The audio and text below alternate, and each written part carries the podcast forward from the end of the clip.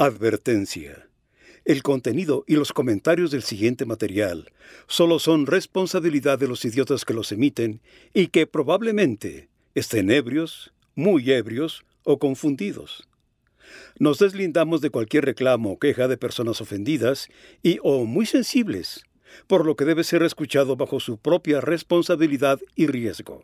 Gracias. Bienvenidos a We Créeme, el podcast donde investigamos de un tema de cultura general mientras nos reímos y con suerte aprenderemos algo, quizá. Yo soy Neftalí. Yo soy José Luis. Y yo soy Alam.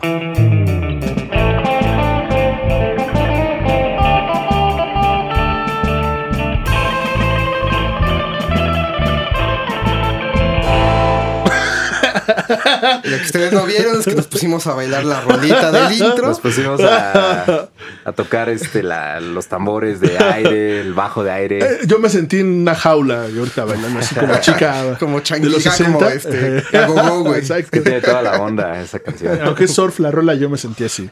¿Cómo están, chavos? ¿Cómo les ha ido? Pues bien. Muy bien, muy bien. No hemos caído en la cárcel esta Aún. semana. Sí. Y eso Sí, que yo no sé nada de ropa interior. Qué, qué asco. O sea, con tu kilt, Con mi kit no llevé ropa interior al trabajo. pues está legal, estás dentro de la legalidad. No, es que nadie me vio y no tuve que invitar cervezas. Sí, Eso está qué, chido. qué bueno. Eh, bueno, yo todavía no caigo en la, en la cárcel por la obesidad, pero todavía no estamos en Japón. Yo creo que estaría en un penal de alta seguridad, de hecho. Yo, yo le di un chispazo a los federales, güey. Nada más te aviso. Pues, justo el programa de hoy se trata de eso, pero antes hay saludos, ¿no? Sí, me pidieron saludos a Fernando Galloso y a Gaby, los amigos que escuchan el programa y me pidieron que los saludara. Hola. Y también quisiera mandar un saludo a la gente que nos escucha en Perú. Estábamos viendo estadísticas. Nos Oye, sí, Al parecer nos escuchan por allá. Sí Hola, que- Perú. Ya bueno. sabíamos Hola, que Perú. tenían internet. Hola. ¿Nos pueden dar Qué dinero? bien que, que tiene internet. ¿Nos pueden dar dinero? Nos pueden dar dinero. No, saludos a la banda. Yo le mando saludos a mi compadre Juan Fernando Hernández. Anda haciendo su doctorado en, en letras mexicanas, pero, pero eso es este. Nos escucha cada semana y hace una crítica. O sea, es como su descanso Sí, cerebral, claro, ¿no? Así de sí, que sí, está sí. estudiando toda la semana y ya.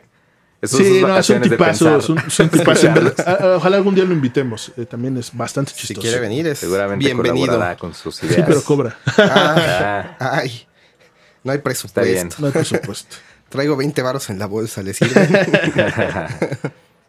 pues Pues- vamos a hablar de fugas famosas de prisiones, de distintas prisiones del mundo. Hubo un tema bastante divertido también. Creo, creo que eh, ver todo lo que hace el hombre para ser libre otra vez, ¿no? Y, y cómo sí podemos ser bien ingeniosos para, para fugarnos de lugares donde pensamos que no se va a poder. Porque además son lugares que están construidos específicamente pues para privarte de la libertad, ¿no? Y bueno, Pero de una forma u otra, La naturaleza encuentra una forma. sí. Ah, no, ese es Jurassic Park. A ver, ¿quién quiere empezar? Aventamos moneda. claro. Debemos ponernos de acuerdo antes de empezar el programa, pero No, Nah, pues qué siempre hueva. llegamos y chingue su madre. Yo tengo un gran escape en la Segunda Guerra Mundial. En el campo conocido como Stalag Luft tercero. No sé por qué se llamaba así. dos campos. ¿En dónde era? En Alemania. En Alemania. Ajá. Ok. De nazi. Mm. Mm.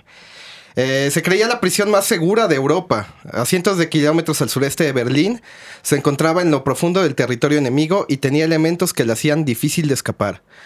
Junto con cercas de- llenas de alambres de púas, los, ane- los alemanes enterraron micrófonos a tres metros debajo del suelo a lo largo de todo el perímetro para detectar si alguien estaba excavando.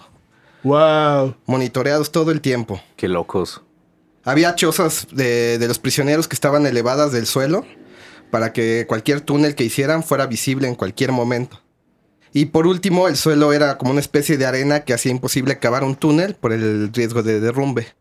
Órale. Era perfecto para que no te escaparas. La ingeniería alemana en todo su esplendor. Qué miedo los alemanes. Uh, los los alemanes. alemanes.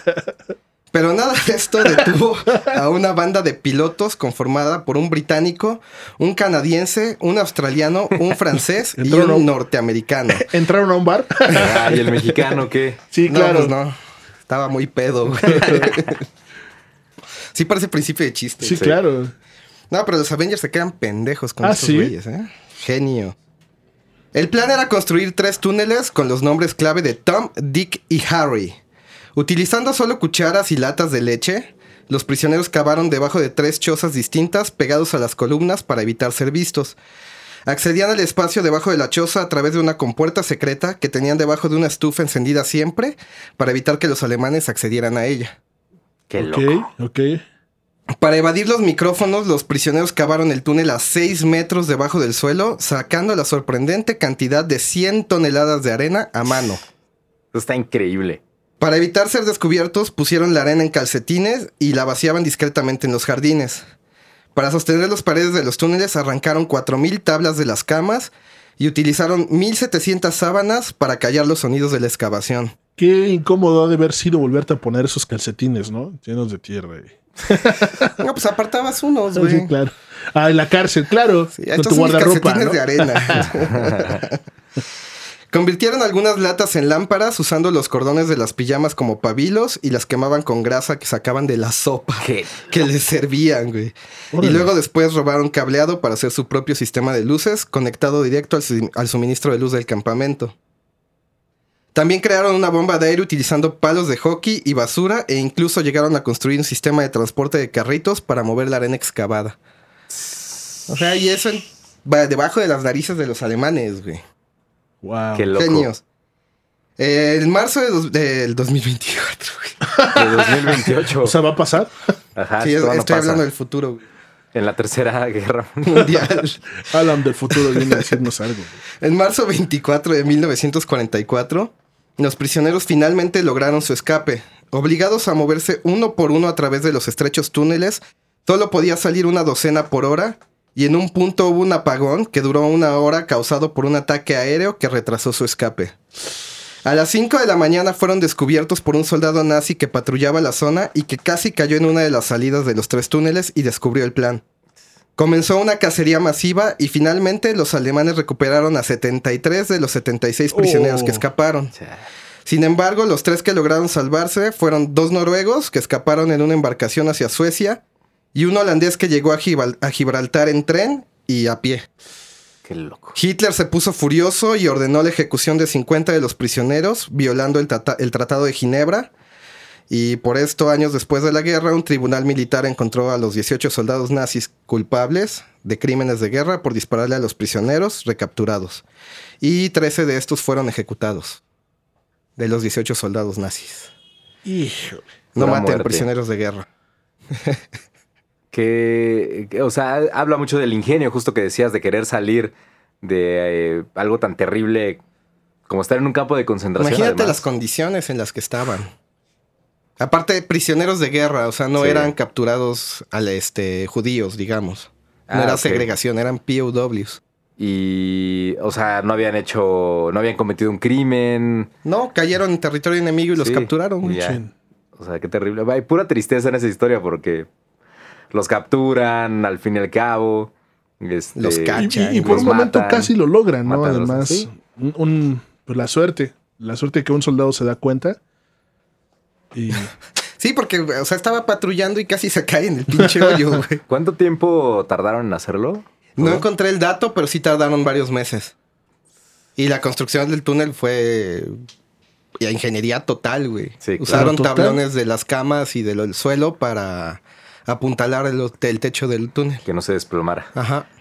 seis terrible. metros, además. de No, profundo. nueve metros. A Nueve nueve metros. metros. A mano, güey. A mano. Sí. En calcetines. además. Sin cal- con calcetines ¿Dónde llenos de habrán puesto tanta tierra, además, no? Pues te digo que le echaban en el jardincito, güey. Sí, híjole, el jardín se hizo enorme de repente.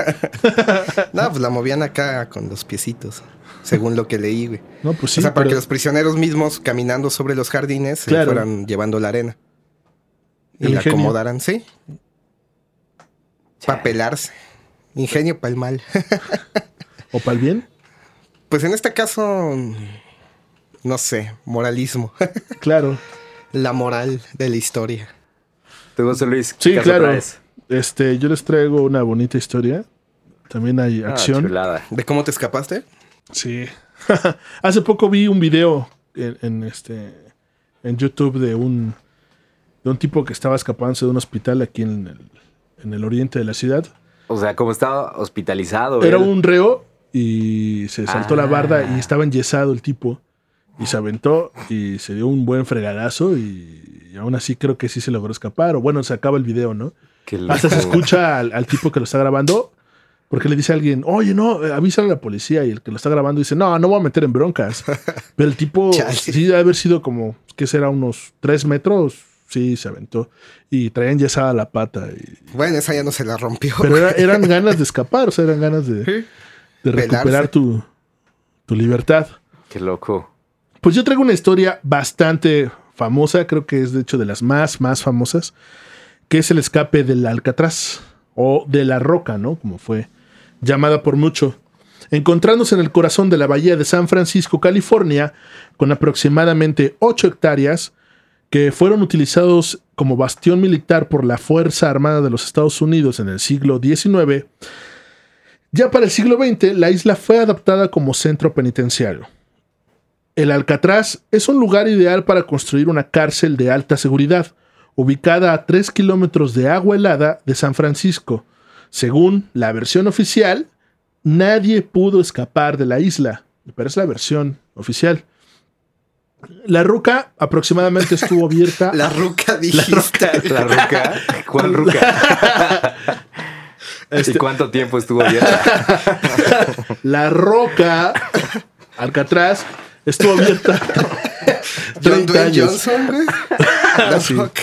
Ya, ya aclaré, ya, déjenme en paz. Eh, en 1962, un grupo de cuatro hombres imaginaron un plan de fuga muy sofisticado, lleno de creatividad y sobre todo de paciencia. Frank Morris, que es el líder, un hombre muy inteligente, eh, creo que también tenía que ver algo con, con la arquitectura o, o la ingeniería. Los hermanos John y Clarence Anglin, que son eh, fundamentales en esta historia, ahorita van a ver por qué, junto con Allen West, puede que hayan logrado lo imposible, que fue escapar del Alcatraz. Para lograrlo, tenían que resolver tres problemas fundamentales. Uno, cómo salir de las celdas. Dos, cómo llegar a la playa rocosa. Tres, cómo sobrevivir a las heladas aguas que rodean la prisión. Empezaron a escarbar agujeros en las paredes traseras de la celda para de ahí tomar hacia un corredor de servicio. Empezaron a construir cabezas falsas con cemento, jabón y cabello que robaban de la barbería. Qué. Empezaron a a hacer los agujeros también con utensilios, con cucharas, a mano, ¿no? Y este... Con los dientes. con- Qué loco. sí, las, las ganas. Pero entonces, ¿de qué material estaba hecho eso para que con una cuchara empezaras a, a escarbar? O sea, No, Pues eran concreto. cucharas muy, muy resistentes. no, no sé. A final de cuentas supongo que tierra, ¿no? Deben de haber quitado ladrillo Sí, y atrás claro. del ladrillo Ajá, ya sí, o sea, había... no era concreto esa cosa, supongo. Yo creo que no, no, si fuera concreto Pues no cómo, salen, a güey. que cabezazos sale. los rompes o cómo. a la cabezazos de otro reo. es que en la cárcel hay cada historia. claro. Sí me lo imagino. De ahí el cabezazo, ¿no? Hay Toy Story. No tenemos que usar la cabeza. Para resolverlo del mar, usando impermeables, los cuatro empezaron a construir una balsa inflable y cuatro salvavidas para inflarlos. Eh, Qué loco. Morris, acá que eh, era como el, el líder, consiguió un acordeón para que en el momento de la fuga lo pudieran inflar rapidísimo. Entonces con el sistema de ¿Un aire, acordeón? un acordeón, Eh, la prisión, si no mal recuerdo, tenía un programa de músicos. Ya. Si había reos que eran músicos dentro, podían tocar. Mm, Entonces, por lo que recuerdo, aprovechaban ellos cuando había concierto, digamos, para hacer sus excavaciones y nos escucharan. o ah, actividades, ¿no? Ajá. Porque fíjate que era una prisión que sí quería reformar. Mm. Eh, Es que ya sabían que no se- nadie se podía escapar. Al parecer hubo 81 reos que se quisieron fugar en 14 intentos. Y al parecer nadie lo logró, más que ellos. Ajá, por- porque estaba muy difícil. El- el- en verdad, el, el- mar, el agua, estaba helada.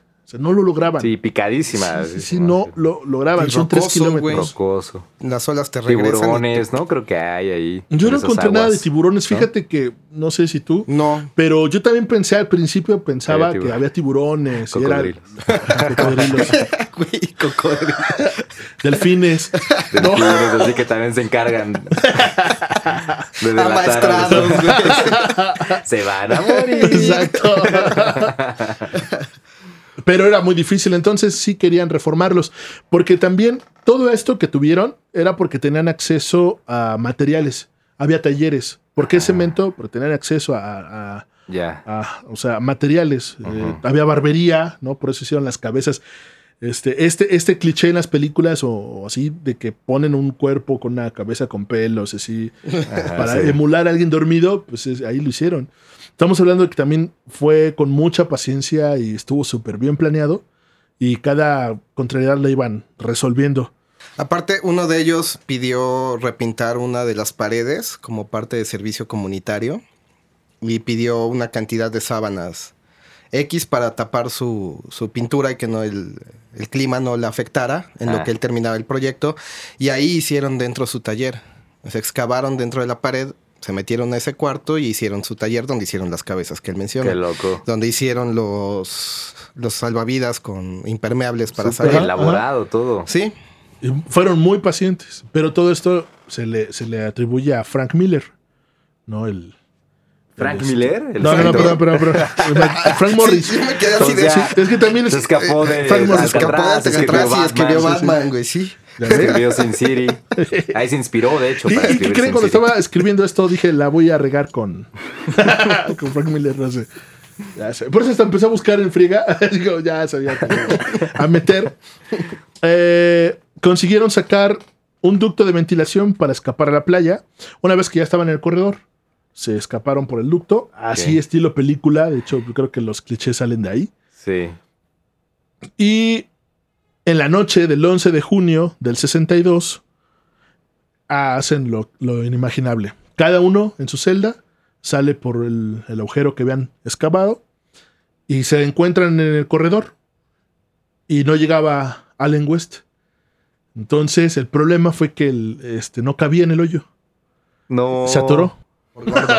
Por gordo. Se atoró Y por- luego. Yo creo que lo metieron por obesidad ese güey. Yo creo que era el que podían dejar atrás, pero no les convenía tampoco. Porque chitaba, güey. Exacto, no, porque además era, se quedó atorado. O sea, sí entró, pero se quedó en algún. Sí, no, pues no salió, o sea, no pudo salir, su cuerpo no pasaba. Pero ya no estaba en su celda también. O sea, se quedó como a la mitad. Sí, y en cualquier momento que lo vieran, lo iban a ver ahí. Y era, este, pues alarma de fuga, ¿no? Y Claro. no les iba a dar tiempo a estos, a estos vatos de, ¿Y qué pasó? correr. Pues eh, eh, hubo, dicen que hubo discusiones y que tomaron la decisión de, de dejarlo. Se tuvieron que ir, pero así. Sí, pues sí, pues ¿qué haces? Sí, yo creo a que uno, este hombre no le midió bien. Creo que se. eh, tal vez cuando empezó el proyecto estaba delgado. Tuvo mucha después- confianza en sí mismo. Ajá, estaba Comió delgado, mucho. después uno engorda, ¿no? El estrés y. Sí, claro. Y las garnachas. Y las de garnachas. Los bocadillos de prisión. Sí, yo, yo- yo, yo creo que si nos escapáramos de la prisión, yo sería Allen West. Sí, sin problema. Yo me quedo ahí atorado. Engráseme, señora. sí. Entonces, pues toman la decisión de dejarlo. Sigue entonces adelante sin él. Y a partir de ahí, pues ya no los volverían a ver jamás. Em, Qué loco. O sea, salieron de alguna manera al- a, a los muros exteriores. sí, y- por el ducto se fueron a la ducto. playa. Y allá ya tenían el. eh, bueno, ya llevaban los impermeables, ya hicieron su balsa y desaparecieron. Jamás se encontraron sus cadáveres, jamás. Eh, hay una versión oficial que, que dan las autoridades del Alcatraz, que 15, día- 15 días después un barco noruego a 20 millas del puente eh, Golden Gate de San Francisco, sean como unos 32 kilómetros o, tres- o, o Está 3 cerca. kilómetros. Realmente no sé bien la distancia, Ajá. pero no. Eh, encontraron un cadáver flotando con un pantalón azul, muy estilo al uniforme del Alcatraz, Pero para la sorpresa de la historia, no recogieron el cuerpo. Mm. Lo dejaron perderse ahí por el mar. O Entonces, sea, fue como la el chivo versión. expiatorio de. Ajá. No, pues se murieron, Sí, güey. ajá, entonces Nadie no lo escapó. lograron. Como ¿no? Bin Laden. Sí, pues es que es más fácil darlos por muertos que buscarlos. Además, decir que alguien se escapó del Alcatraz también tenía que haber mucha política. Sí, claro, Entonces prefieren darlos por muertos porque además sabían que estadísticamente no lo iban a lograr. No.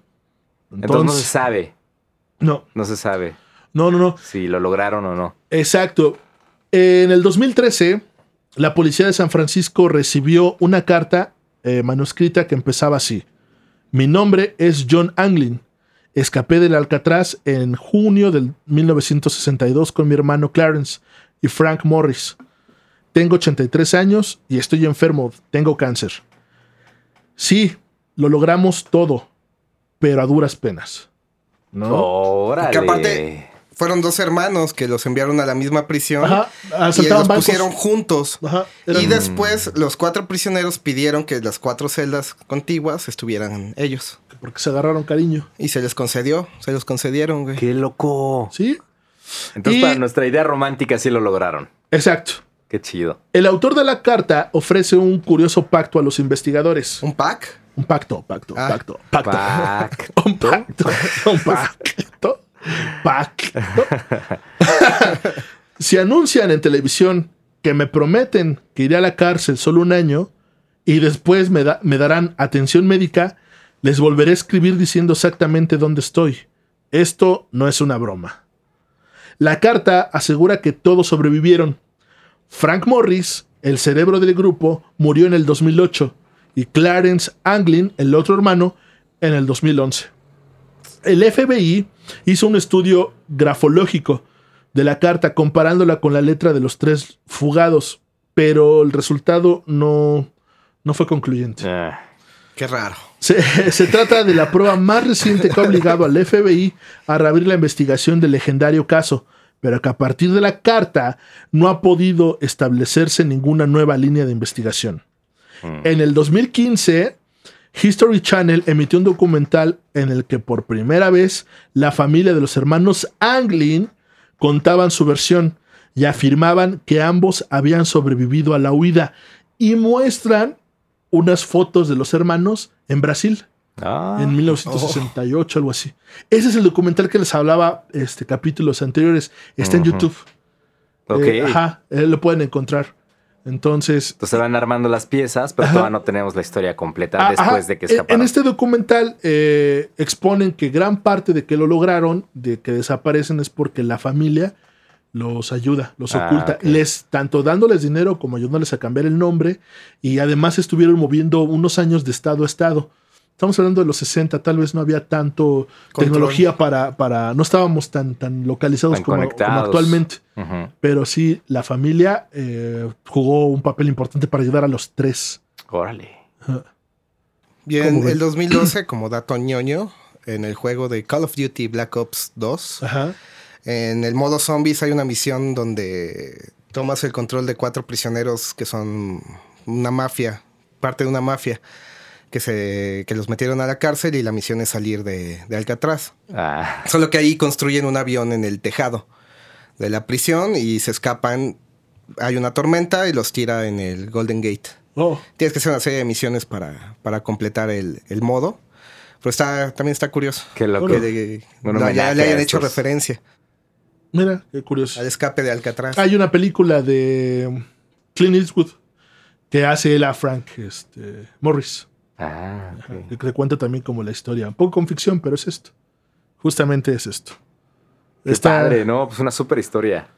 Sí, sí, sí. O sea, muy padre tu historia y todo. Gracias. Me pueden dar dinero. No. Ah. Unos chingadazos te vamos a Oh, dar. que la canción. Bueno, les voy a contar ahora el caso de Dwight Walker, que es un gringo que logró escapar de la eh, temible prisión de Lecumberri, el Palacio Negro. Órale. Embrujado aparte. Sí, pues tantos casos que hubo ahí. Entonces, se supone que él es la segunda persona que logra escapar de Lecumberri. La primera fue Pancho Villa. Pero bueno, eso se los contaré después, más adelante. En Lima, Perú, en noviembre de 1973, Dwight Walker intentaba contrabandear cocaína hacia los Estados Unidos. Su plan era guardarla bajo su brazo, escondida en yeso, con la excusa de que se había lesionado escalando una montaña. Había falsificado eh, una nota de periódico donde se decía la noticia. Había falsificado pruebas de rayos X, incluso una carta del doctor para probar su historia. Su plan era viajar en autobús a Ecuador, tomar un avión a Guatemala, cruzar por tierra a México y de ahí cruzar todo México hacia Estados Unidos. Eh, esconder la cocaína en el desierto y después regresar por ella. Ese era su plan. Pero todo salió mal cuando estaba en Ecuador porque su vuelo se retrasó y entonces tuvo que ir a Panamá y de ahí tomar un vuelo directo a la Ciudad de México. En la Ciudad de México él, él era, era la primera vez que lo hacía, ¿no? Entonces no... eh, Tiró a grande para ser la primera. Sí, ¿no? era, Pero era un amateur, ¿no? es la verdad. Y en la aduana ya tenían más experiencia eh, pues viendo a los gringos que querían contrabandear cocaína. Entonces, pues tal cual, lo atoraron, eh, lo tehuacanearon, lo mandaron. Le aplicaron las clásicas. Este, le dieron toques, así ¿Toques, describe. toques? Sí, terrible. Sí, es muy, muy agresiva la policía mexicana. Y total, le dijeron que tenía que firmar el documento de su culpabilidad. Y luego, luego, al Palacio Negro, donde aprendió la ley de la selva. Además, le tenían saña por ser gringo. Y dice que también los gays lo manoseaban. Eh, tenía que hacer las eh, temibles fajinas durante horas, que eran esta- estos castigos donde tenían que cepillar Ajá. el piso. eh, él dice que como cangrejos, así siempre yendo hacia atrás, en cunclillas. Ajá. Durante horas y horas, no importaba que ya estaba limpio, el chiste. ¿Con era- cepillos de dientes o normales? ¿no? Eh, dice que los baños eran, o sea, sus baños eran terribles porque los metían todos en un cuartito chiquito y que les metían vapor, un chingo de vapor. Entonces, que era el calor terrible y después le soltaban regaderazos de agua fría y ese era su baño. Eh, entonces tuvo que aprender a sobrevivir y comprendió que iba a necesitar dinero, entonces su familia le mandaba. eh, pues descubrió toda la mugre que hay, eh, obviamente, en una cárcel en México, ¿no? La corrupción, eh, que en cada bloque había un jefe.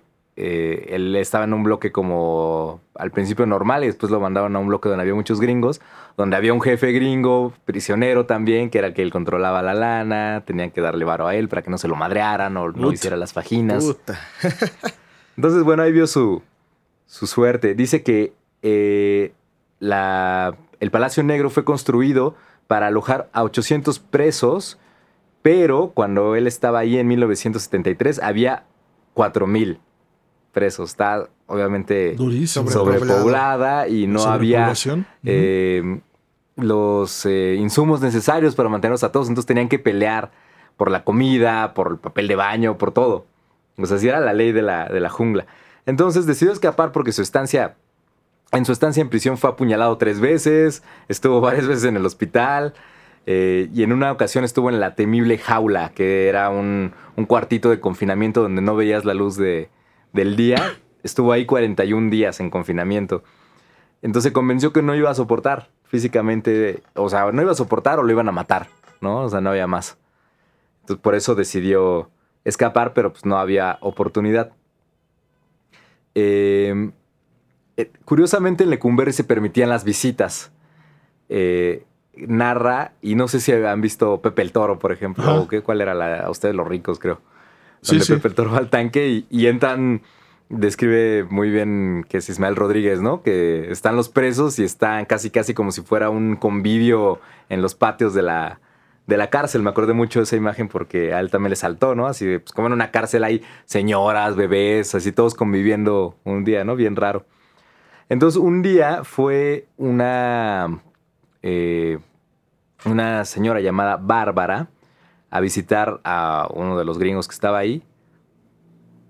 Y pues Dwight se enamoró de ella. Fue así como que se vieron, hablaron, ya sabes, ¿no? Muy, muy romántico, muy bonito.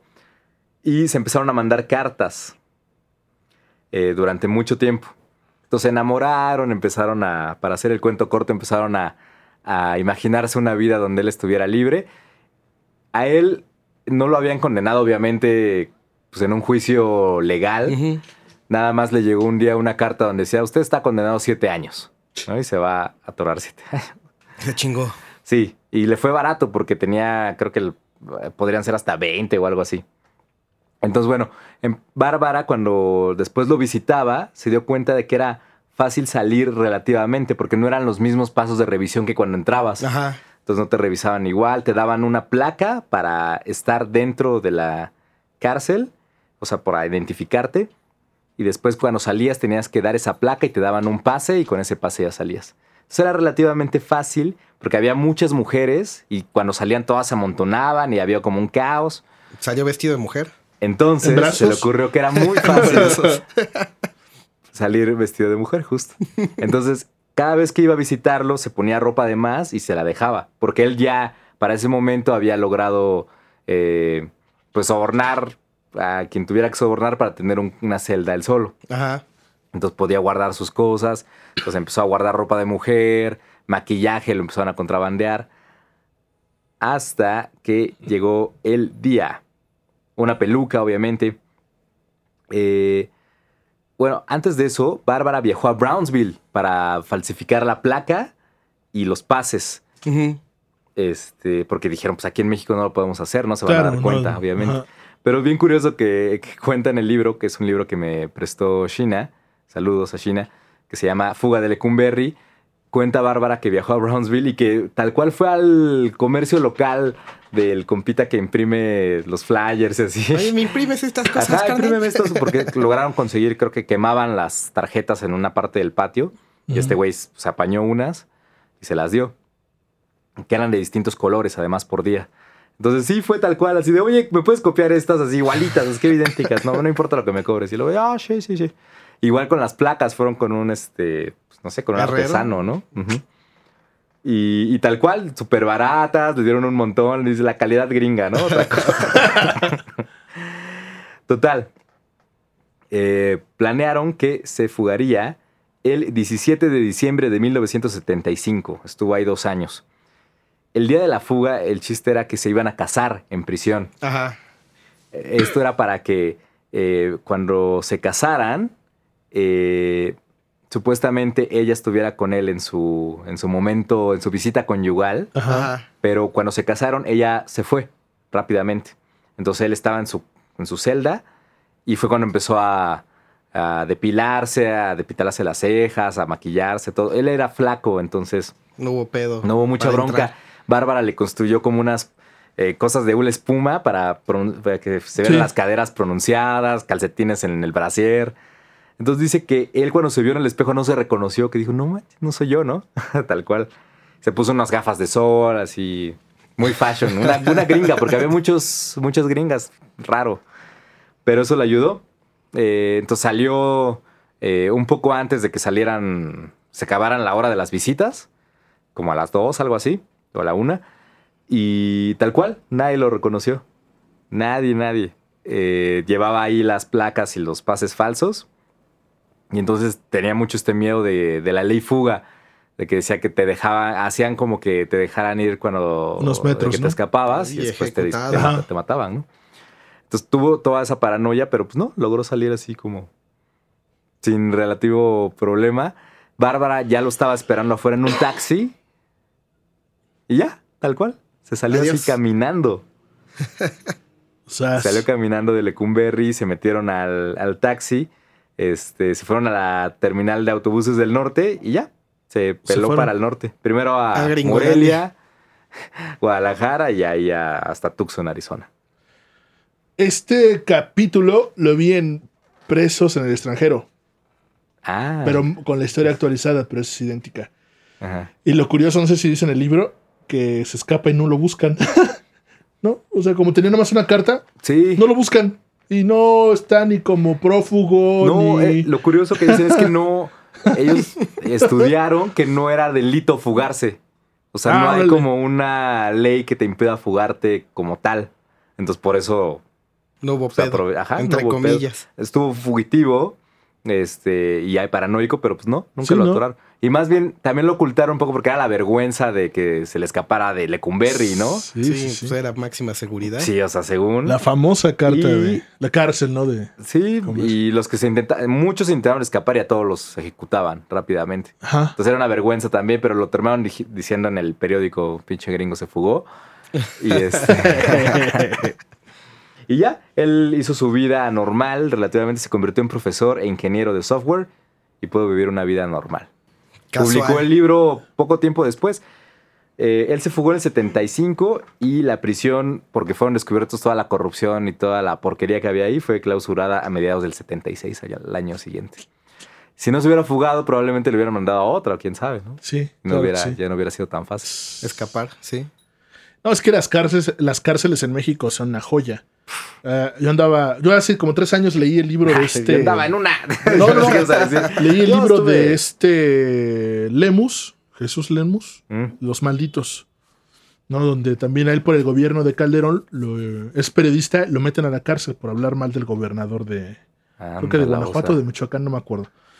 Y ahí conoce a muchos personajes importantes porque lo mandan a Puente Grande, la de máxima seguridad, Sí, donde estuvo el Chapo. donde estuvo el Chapo, donde se escapó el Chapo por primera vez. Ajá. Entonces él habló con Mario Aburto, ¿no? Y, es- y en su libro está la entrevista platicada que, que- o sea, la plática que tuvo con, con ellos, ¿no? Que al principio, pues ellos mismos no le querían hablar porque era el periodista, entonces era el enemigo. Uno de sus amigos le logra meter, creo que, no me acuerdo si un lápiz o carbón y papel, y por eso va escribiendo, porque si no se hubiera vuelto loco. Y, y- y una de las cosas bien angustiantes, me acuerdo de haber leído el libro, es que cuando te agarran, este, vas a pasar 48 horas en madrizas, cabrón. Eh, Hablaba mucho de este de que le echaron la culpa a un mecánico de haber eh, soltado una bomba en un 16 de septiembre, creo que fue en Michoacán, ¿no? Ah, Ajá. Y estaba un mecánico trabajando y pasó la policía, se regresa en reversazo y nada más lo señalan y lo meten. Y en 48 horas pues, lo desaparecen y le meten la madriza de su, de su vida, lo que cuenta ahorita también tu personaje, ¿no? sí. Y Sí, los terrible. doblegan y terminan firmando cosas y pues, eran inocentes. Lo mismo le pasa a este cuate, lo desaparecen por 48 horas y le meten la, la guamisa de su vida y los tienen amedrentados. Entonces, con es un personaje que también está como un poco divagante, vamos a decirlo por darle un adjetivo loquito, que se llama Noé. Y este cuate le empieza a platicar historias del lugar. No sé si sea un personaje real o es un personaje de Jesús para contarte todas las historias del, de- del Puente Grande. Y él empieza a contar el poderío que tenía el Chapo, que era muy bueno con los presos, ¿no? Lo empieza como a enaltecer, que daba dinero, que, que daba dinero a por mayor tanto a los custodios como a, a- a los este, también presos, que becaba a los hijos de, de- de todos. Madres. Y, ajá, y que hacía fiestas y metía música y, la, y mejoraba la comida. Y que una vez este, regañó al director enfrente de todos porque no había agua. y, y, ajá, era un personaje así. Y cuentan que cuando se fuga, que fue un viernes, él recibía, el Chapo recibía todos los viernes a su novia. Ese día no la recibió porque iba a ir una comisión de derechos humanos al, a- al lugar y que se desaparece. Entonces iban al, al corredor 8 a verlo todo siempre. Pero ese día, como había comisión, pues sí fueron, pero sabían que tal vez el Chapo no iba a estar afuera. Y que cuando llega, eh, está jugando ajedrez, este, así como su mano derecha de este, y le dice, oye, ¿y el Chapito? Anda en el hospital, le duele mucho la cabeza. Creo que porque no se tomó, se tomó el Viagra y le avisaron que iba a haber visita, entonces ya no, ya no iba a ir la novia. Se le traía- volteó. Traía una jaqueca así enorme, ¿no? y ya Las no volvió. contraindicaciones de la Viagra, así, mal aliento, flatulencias, eruptos. dolor de cabeza. Y que ahí estaba en la enfermería y que algunos presos, cuenta Lemus, que sí lo vieron.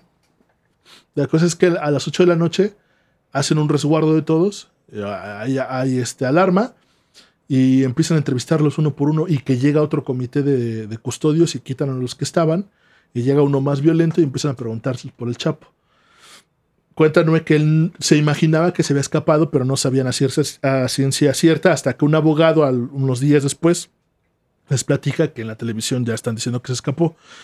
Y la cosa, la, dice que el gobierno dice que fue por medio de la lavandería, pero este cuate dice que es imposible porque había una barda de 10 metros. O sea, que no, no pudo haber sido por ahí, ni siquiera metido. O sea, no. O sea, eh, da muchas explicaciones las cuales no pudo haber sido. O sea, la versión oficial es que salió en un carrito de la Ajá, lavandería por la puerta, exacto. básicamente. Sí, pero no, dicen que está, estaba muy canijo. O sea, no, más bien pudo haber sido, pero la teoría que más eh, representa, eh, así como la de los presos allá en Puente Grande, es que eh, se hace eh, pasar por un policía de la nueva custodia que llegan encapuchados de la federal y que lo encapuchan y se pone este, el traje de policía federal y que anda rondando todo el tiempo que tuvo que estar la federal ahí. Y ya se salió con ellos. Obviamente, pues con cómplices. Sí, pero claro, esa fue o la sea, forma en que- Ujú. En que se escapa, pero, pero este libro, pues sí te refleja el poderío que, que tenía este hombre, ¿no? Pero lo, lo sacan o se escapa. pues se escapa, ¿no? Al final ¿Sí de cuentas, se escapó. Al final de cuentas, sí. Lo ayudaron a escapar, pero. Sí, claro. En, en algún momento cuenta también en el libro Lemus que hubo una, una, una revuelta y que el Chapo fue el que paró a todos. O sea, fue y le dijo, a ver, ya cálmense. Porque además llegó otro, otro grupo de custodios y se agarraron a guamazos y los, y los presos someten a los custodios y un comandante se le pone al, al brinco a- al Chapo y él, él que no le dice el clásico, este, Déjate. no sabes con quién estás hablando Ajá. sino que se le pone el tiro y que después los, los presos agarran a todos y, y le dice el Chapo, quiero hablar a México. No, pues tú quién eres, pues quiero hablar a México. Y le consiguen una llamada a México y le dan el teléfono al comandante y que se le va el color al güey y que le dijo, pues sí, soy yo, ya sabes quién soy, ¿no? Quiero que saliendo de aquí, cabrón, renuncies. Si no renuncias te voy a matar. Ya sé quién eres, ya sé todo esto. No, y que le agarra unas, les para unas cachetadotas enfrente de todos. O sea, y así lo humilló y todos los hombres también todos espantados. O sea, hablaba de ese poder de quién sabe a quién le Sí. habla México. Se dice que en ese momento negoció su, su salida y tiempo después se escapa. Ese es otro tipo de fuga, ¿no? Ese es un tipo de fuga tal vez sí creativa, pero con todos los recursos, pero todos los recursos a favor Sí, con facilidades. pero Con totales, totales. O sea, y estamos hablando del gobierno de Felipe Calderón. Pipo. No, pero eso fue, o sea, se escapó en el de Fox. Ah, no, cierto, perdón. Fox, más sí, bien Lemus. 2001. Lemus es el que está en el. en- eh, sí, cierto, perdón, me confundí. Ajá. Lemus es el que está en la cárcel cuando Felipe Calderón. Y es el que le está contando la historia.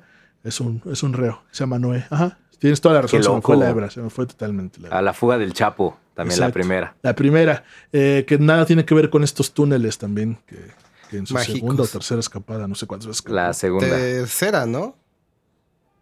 No, segunda. Sí. Sí. No sé, la verdad no me sé la historia del Chapo y tampoco es como que. Este. Yo Qué me loco. confundo además mucho, ¿no? Y- pero, pero en este caso sí, está súper recomendado este libro de. ¿Cómo de se llama? Los Malditos, Los malditos. de Jesús Lemus. Me parece que es Jesús. Búsquenlo. Mu- mu- el proceso la estuvo vendiendo en libros de bolsillo Órale. a muy buen precio. Ahí la compré. Bastante, bastante bueno. Pues ahí tenemos otra fuga. Otra más. Yo tengo una de un japonés. Ah, yo soy japonés. Había perritos. increíble. este, ¿Cómo se ¿cómo llaman se esos llaman? perritos? ¿Pequineses?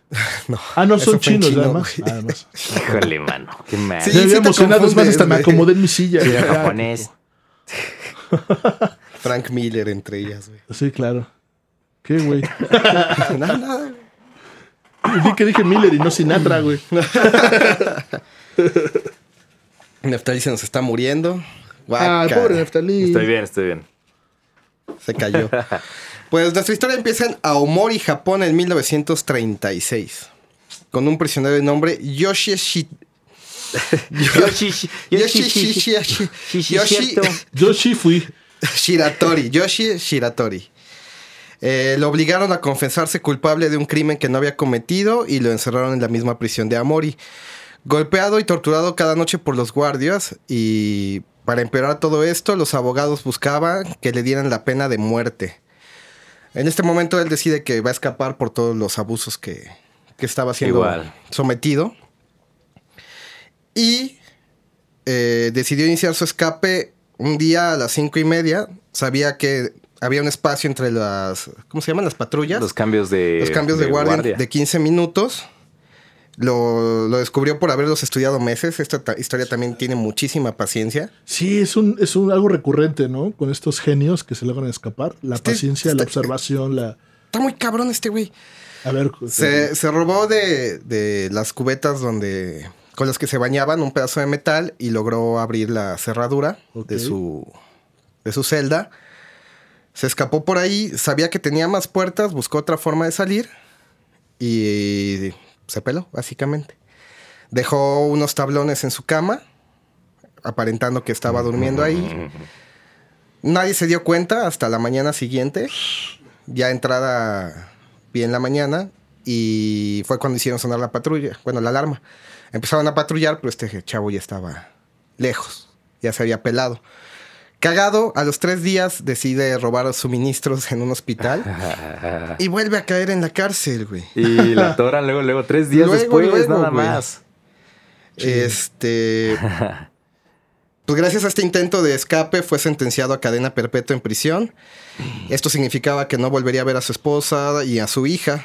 Y todos los meses de planeación que había tenido se derrumbaron en tres días. Seis años después, en 1942, durante la Segunda Guerra Mundial, fue transferido a la prisión de Akita, donde los guardias lo trataban aún peor que en la prisión de De Amori. Akita. Akita. De Akita. Guaca, guaca. Aquí estaban al tanto de su intento de escape previo y estaban decididos a hacer un ejemplo de su situación para asegurarse de que no intentara escapar otra vez. Sumado a las terribles golpizas que le daban, lo obligaron a hacer trabajos manuales extremos y lo obligaban a dormir en el suelo de concreto durante los duros meses de invierno. También lo encerraban en solitario por largos, largos periodos, en una celda especialmente hecha para él, que era muy pequeña y tenía un techo muy alto. Las paredes estaban cubiertas por placas de cobre que hacían difícil el sujetarse a ellas. No entraba casi la luz del sol ya que solo tenía un tragaluz en el techo. Estaba diseñada para mantener encerrado al maestro escapista y se aseguraron de que Shiratori estuviera esposado todo el tiempo. No. Pero pues a este chavo le valió madre. güey. Era un maestro escapista. Era un maestro escalador, güey.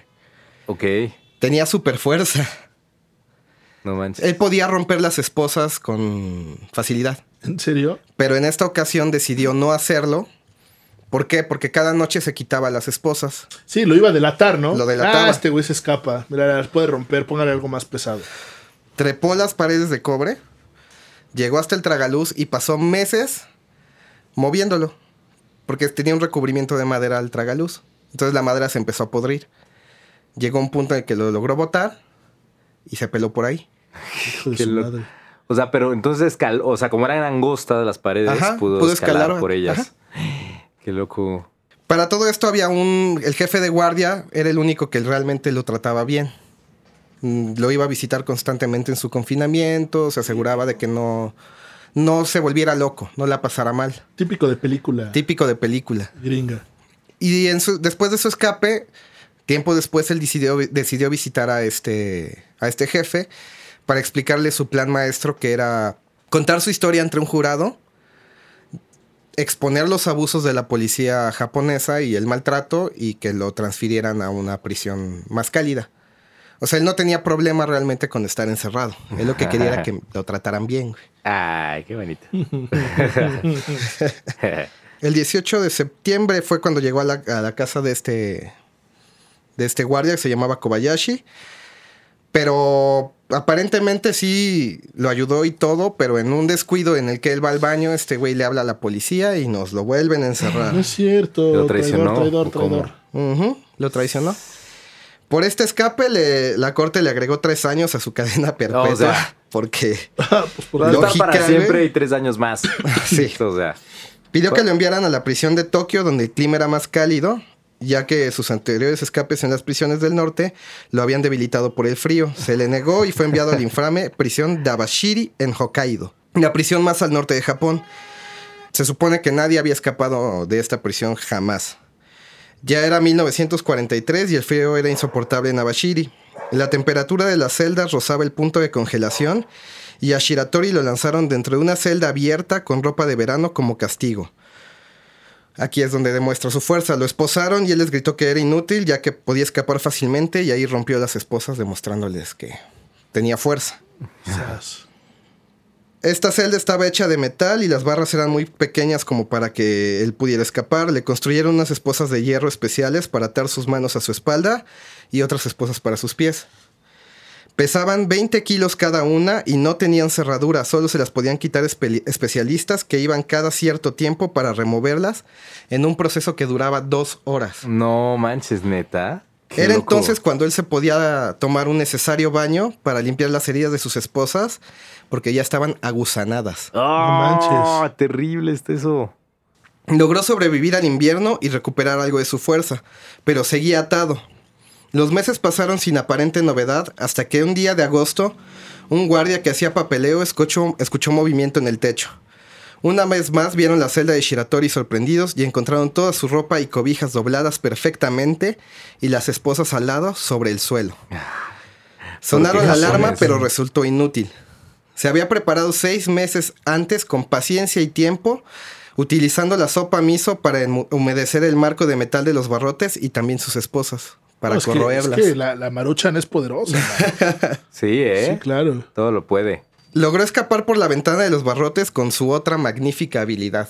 Se podía dislocar los miembros a placer. Ah. ¿En serio? Está, este güey está muy loco, güey. Yo también puedo, nada más que. A ver, a ver. Duele. Pero no quiero. No quiero. Me chingué la rodilla. Dore escapista, pero me chingué la rodilla. güey. Entonces se dislocaba para, Para poder salir, chiquito y o sea, entrar. No manches. Eh, cupo por ahí y se logró escapar. Ya para agosto de 45, eh, la guerra terminó con Japón y las fuerzas estadounidenses tomaron el control, relegando su cacería. Pero nadie sabía dónde estaba Shiratori. Eh, recuerden que estamos hablando de la prisión más al norte, más fría, donde los, prisi- los guardias dijeron, pues tenemos las de ganar. O sea, ni siquiera lo vamos a buscar porque el No clima inclemente lo va a terminar y si no se lo van a comer los animales Los salvajes. osos. Los osos. Resulta que encontró una mina abandonada, se refugió ahí y sobrevivió a base de nueces y conejos.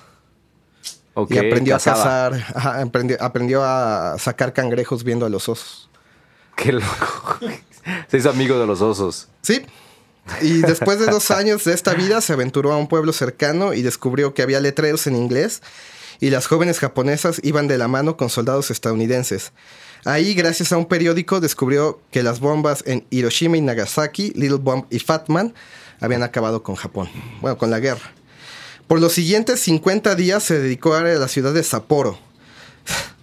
Se robó un tomate de un huerto cercano y lo descubrió un granjero O sea, donde este lo confundió con un ladrón de la localidad y comenzaron a agarrarse a madrazos. En la lucha de fuerzas, Shiratori lo apuñala en el abdomen, Oh. lo deja a su suerte y, y se pela. y se pela. Pero lo lograron atrapar, le echaron la culpa, bueno, le sumaron la culpa del asesinato Sí, claro. y lo condenaron por homicidio y lo enviaron en 1947 a Sapporo. O sea, el hemicidio es cuando matas a alguien. El hemiciclo. Ah, el hemicidio. Dije, quise decir hemiciclo. El Ah. homicidio. por homicidio, güey. Hemicidio. Le colocaron vigilancia 24/7 con guardias armados en una celda mejor preparada para evitar su escape. Esta vez no lo esposaron confiado de las mejores que habían hecho. Aparte, Shiratori ya estaba envejeciendo, ya no tenía la misma fuerza que en su primer escape. Lo veían en su, cel- en su celda viendo hacia arriba desesperado buscando un plan de escape. Sabían que no llegaría. Revisaban su celda cada noche mientras se bañaba. Pasó un mes y se acercaba el invierno. Empezó a pasar más tiempo en cama negándose a salir o a hacer caso a los guardias.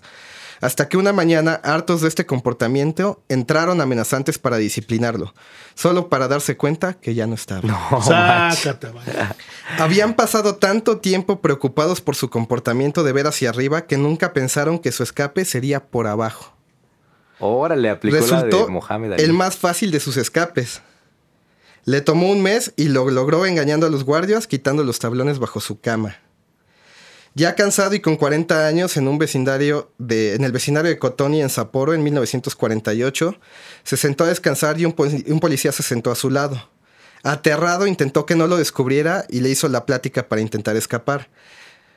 Pero sorpresivamente el policía sacó sus cigarros, prendió uno, empezó a fumarlo y le ofreció uno a él. En esta época los cigarros eran un artículo de lujo y eran muy caros. Conmovido por este acto, decidió decirle su nombre y sus peripecias en las prisiones. O sea, Esto lo alivió. O sea, se sacó eso del pecho, decidió afrontar las consecuencias. Fue arrestado otra vez, pero esta vez las cosas sí fueron diferentes. La corte aceptó su petición de enviarlo a una prisión más cálida. Aceptaron que la muerte del granjero había sido en defensa propia y que no había matado jamás a un guardia a pesar de todo lo que había hecho y el maltrato que había recibido. La corte revocó su pena de muerte y lo envió 20 años en prisión. Lo transfirieron a la prisión de Tokio en Fuchu, donde lo trataron bien. A Shiratori ya no le importó, ya que su lucha había terminado contra el abuso policíaco y limpiar su nombre de la pena de muerte. Y en 1900 1961 fue liberado bajo libertad condicional. Regresó a Omori para reunirse con su hija, la única que quedaba viva en su familia. Sí. Órale. Final feliz hasta cierto Pues punto. hasta cierto punto. Este hombre nació para, para eso. Para escaparse ¿eh? de las claro. prisiones, güey. Suena hasta fantasioso. Si no hubiera registro real de que sucedió, no te la creo. Sí, de Ajá. película, ¿no? Sí, Sí, claro. está Cuando impresionante. uno no lo esperaba y ¡pum! Por cuarta ocasión.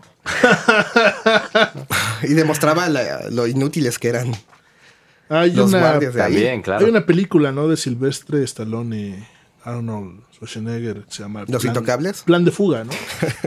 Donde también uno de ellos es No, especialista. los indestructibles. Los indestructibles. No, uno de ellos es especialista en, en escaparse de cárceles y da el reporte. Ajá. Y al final, para ya el gobierno, ya para desaparecerlo y aplacarlo, lo mete a una cárcel que indirectamente le había construido. Es como la, Y se escapó de la ahí. trama, sí. Palomerísima, está chida. Palomera. Qué loco. Sí, man. No, pues todo un personaje. ¿Cómo Sí. se llama? Ay, Shiratori. Me acuerdo de su apellido, güey. Yoshi. Yoshi Shiratori. Yoshi Shiratori. Sal. Soy malo para los Un nombres. personaje, qué padre. No, yo quedé impactado con esa historia. Se quedaron sorprendidos. Sí, bastante. muy ¿eh? padre. Este hombre nació para escapar. Eso es un, Sí. un hecho. Pero Y solo quería una cárcel más caliente. Solo quería un trato digno, güey. Sí, claro. Era lo único que buscaba, que no lo maltrataran, güey. Básicamente. Fíjate que también que pensamos en el, en el papel de las prisiones, como decías, que para, para intentar realmente reformar eh, a la gente, como en Noruega, ¿no? Que sí Ajá. tienen un sistema para que no, los- no tenerlos ahí, no mantenerlos, sino regresarlos, ¿no? Así es. Así debería ser. Debería. Mm. Bueno, ¿recuerdan que les dije que de la prisión de Lecumberri había escapado Pancho Villa anteriormente? No. Pues no es verdad. Se Ya deja las referencias a otro rollo, güey. Se piensa. Sí, claro. Es... Ad-. Adalito No, por Dios. Pues no es cierto. Zamora. No es cierto. Se, Adalito se Zamora. piensa que no, que, que fue el primero en escapar de Lecumberri, pero no. Hay una confusión ahí. eh, porque todos lo citan. En este caso de Dwight, dicen, no, Pancho Villa, obviamente eh, hecho un ícono, ¿no? Totalmente. Y pues no. Fíjense. Estamos en México en 1912. Son las 8 de la noche del 7 de junio y Pancho Villa llega en tren a la estación de Buenavista. Despeinado, desarreglado, la prensa esperándolo y listo para juzgar su llegada. Asegurando que con la luz de los fotógrafos, Villa se llevaba instintivamente la mano a la pistola, así como si fuera un, Ajá, animal salvaje, ¿no? El país había entrado en una revuelta llamada Revolución, una guerra civil que causaría inestabilidad por muchos años en México. Porfirio Díaz había huido del país y Francisco. Madero ya era el presidente. Pancho Villa había sido vital en su triunfo en Ciudad Juárez, pero tenía diferencias con un jefe militar que había sido enviado al norte, Victoriano Huerta. Fueron tan graves estas diferencias que Villa estuvo al frente del pelotón de fusilamiento a punto de perder la vida, acusado del robo de una yegua, y solo fue salvado por la presión de Raúl Madero, hermano del presidente. Así que en lugar de fusilarlo, se decidió mandarlo a la ciudad para que fuera juzgado. Y en la Ciudad de México se le llevó a Lecumberri, el temible Palacio Negro otra vez. Embrujado, aparte. Son ah, cómo Aquí estaba eso. nuevecito, ¿no? Entonces, bueno.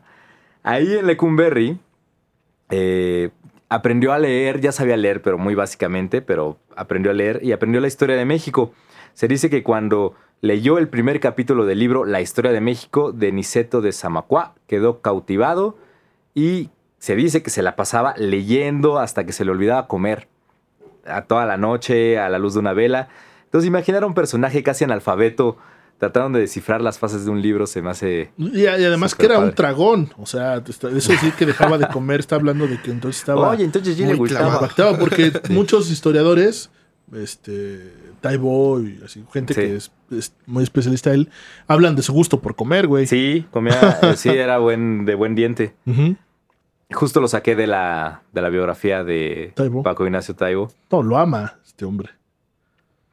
Entonces también en la cárcel practicaba su escueta escritura escribiéndole cartas, cartas a Francisco y Madero sobre su situación, porque era su compa, se supone, ¿no? Le había ayudado en la guerra, pero nunca obtuvo una respuesta.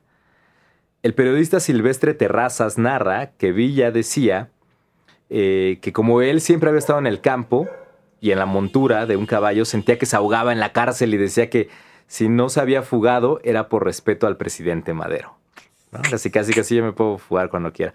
En una de sus cartas le pide a Madero que lo envíe a España, pues, porque no se resuelve su juicio y en lo que se logra la pacificación. Eh, entonces decía, bueno, pues como yo soy una bronca, pues mándeme lejos, ¿no? Y ya. Porque era, Se le ve como un peligro. Sí, ¿no? sí. Ajá. Entonces le respondió el secretario de Madero eh, de que, bueno, pues órale, se le iba a evaluar, ¿no? Se envió a España.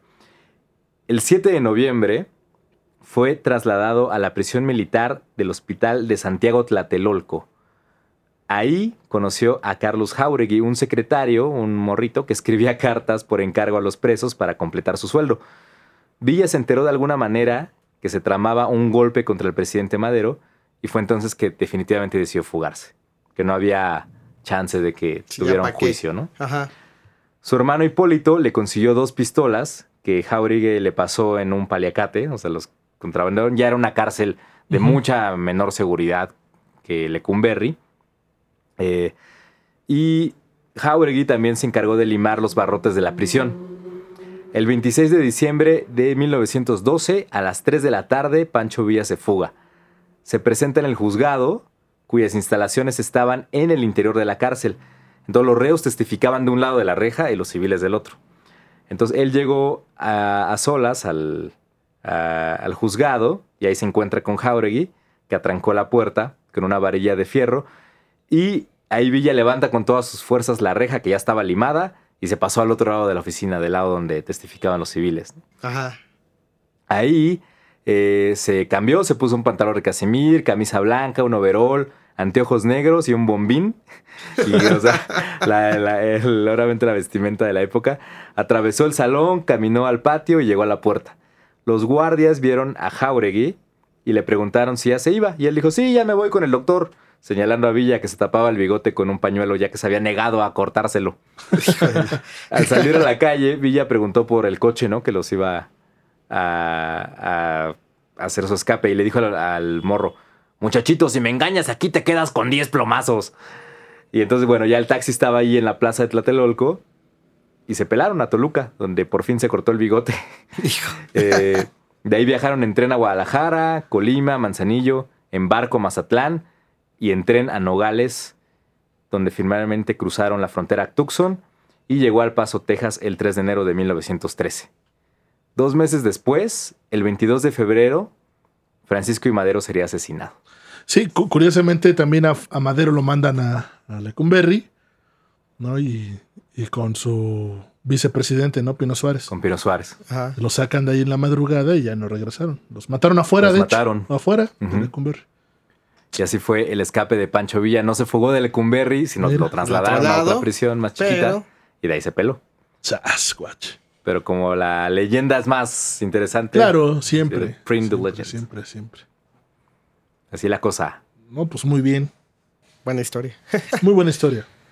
¿Tiene alguna otra cosa que agregar? ¿Qué, qué lección tenemos de esto? Pues que la maruchan, la floja barrota. La Barucha de Barote. No solo el estómago, también barrotes. Increíble. que los Pues sí. japoneses son superhumanos, al parecer. Sí, no, hombre. Este hombre me impresionó. Qué, qué miedo caer en la cárcel, ¿no? Y de, de cualquier manera y tener que, eh, pues, de entrada madrearte con la gente, ¿no? Para que ganarte Para el respeto, sobrevivir, para sobrevivir. Claro. Debe ser terrible. Pero horrible. No manches. Bueno, pues ya. Con esa nota triste No hagan cerramos. cosas malas. no, para que no caigan al tanque. Sí, no. Pero es que ni, a- ni así es lo más Sí, terrible, ¿no? Porque, no, no hay forma de que te salves, güey. o sea, si te toca, te toca. ¿Cuánta gente inocente está en el tanque? Claro. Sin juicio y sin. Ah. No han cambiado mucho las cosas, ¿no? No, Que- para nada. En verdad, lean este libro de Los Malditos de Mm. Jesús Lemus. Se van a asustar. Padre. No me quiero asustar, Chido, José en Luis. verdad, sí. Porque lo que dice Alan, cuando te toca, te toca. Y Con un sistema judicial tan Como precario, este. Ajá. Peor, güey. Ah, nanita. y sí. Pues muchas gracias por habernos escuchado. Otra semana más en Güey Créeme. Eh, nuestras redes sociales, ¿cuáles son? Para que nos escriban. Güey, créeme, podcast en Facebook e Instagram. Nos pueden buscar en nuestro mail, que es gmail.com Y mándenos mensajito. Si quieren saludos, mándenos también su petición. Claro. Y sugerencias de temas. Si gustan, mentadas de madre, comentarios, si dijimos alguna barrabasada. Seguramente. Se vale, se vale. Si decimos que Frank Miller se peló de la prisión, cosas así. y pues fue un gusto, muchachos. Gracias. Igualmente. Pues yo soy José Luis. Yo soy Neftalí. Y yo soy Alama. Misterio, acción, romance. Esto y más en el próximo episodio de Güey, créeme.